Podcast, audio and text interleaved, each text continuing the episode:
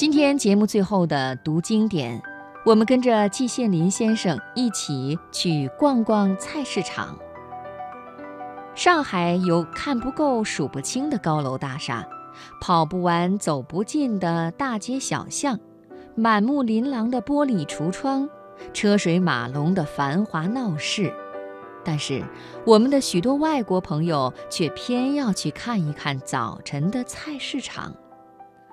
这是完全可以理解的。我们刚到上海的时候，不是也想到菜市场上去看一看吗？那还是几年前的一个早晨，在太阳刚刚升起来的时候，踏着细微的晨光，到一个离开旅馆不远的菜市场去。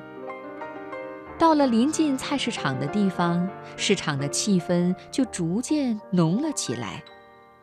熙熙攘攘的人群，摩肩擦背，来来往往。许多大老娘的菜篮子里装满了蔬菜、海味、鸡、鸭、鱼肉。有的篮子里，活鱼在摇摆着尾巴，肥鸡在咯咯地叫着。老大娘带着一脸笑意，满怀愉快。走回家去。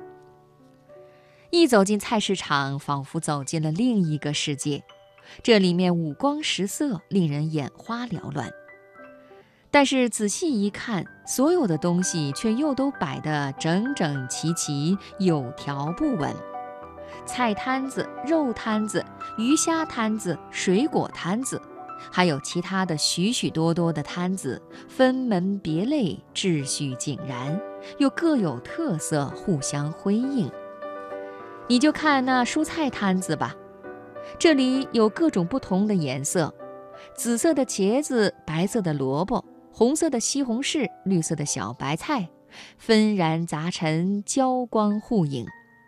这里又有各种不同的线条：大冬瓜又圆又粗。豆角又细又长，白菜的叶子又扁又宽。就这样，不同的颜色、不同的线条，紧密地摆在一起，于纷杂中见统一。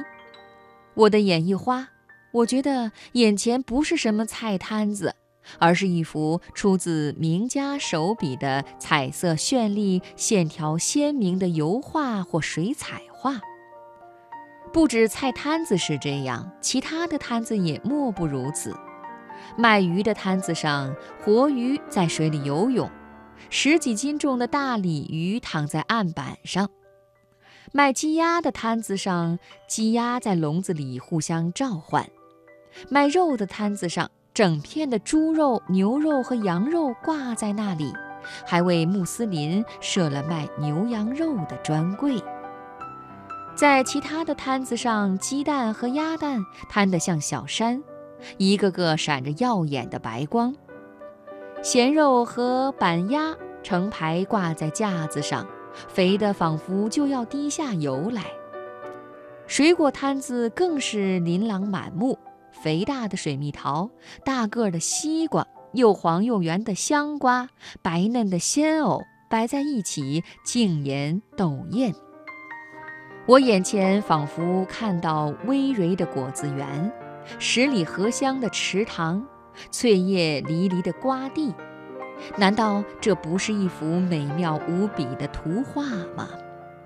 说到图画，这只是一时的幻想。说真的，任何图画也比不上这一些摊子。图画里面的东西是死的，不能动的，这里的东西却随时在流动。原来摆在架子上的东西，一转眼已经到了老大娘的菜篮子里。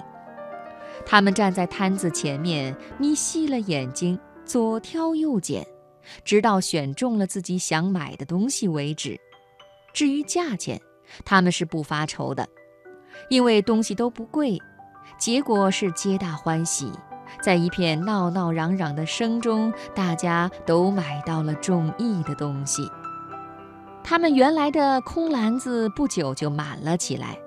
当他们转回家去的时候，他们手中的篮子也像是一幅幅美丽的图画了。我们的外国朋友是住在旅馆里的，什么东西都不缺少。但是他们看到这些美丽诱人的东西，一方面啧啧称赞，一方面又跃跃欲试，也都想买点什么。有人买了几个大香瓜，有人买了几斤西红柿，还有人买了一些豆腐干。这样就会使本来已经很丰富的餐桌更加丰富多彩，我们的外国朋友也皆大欢喜了。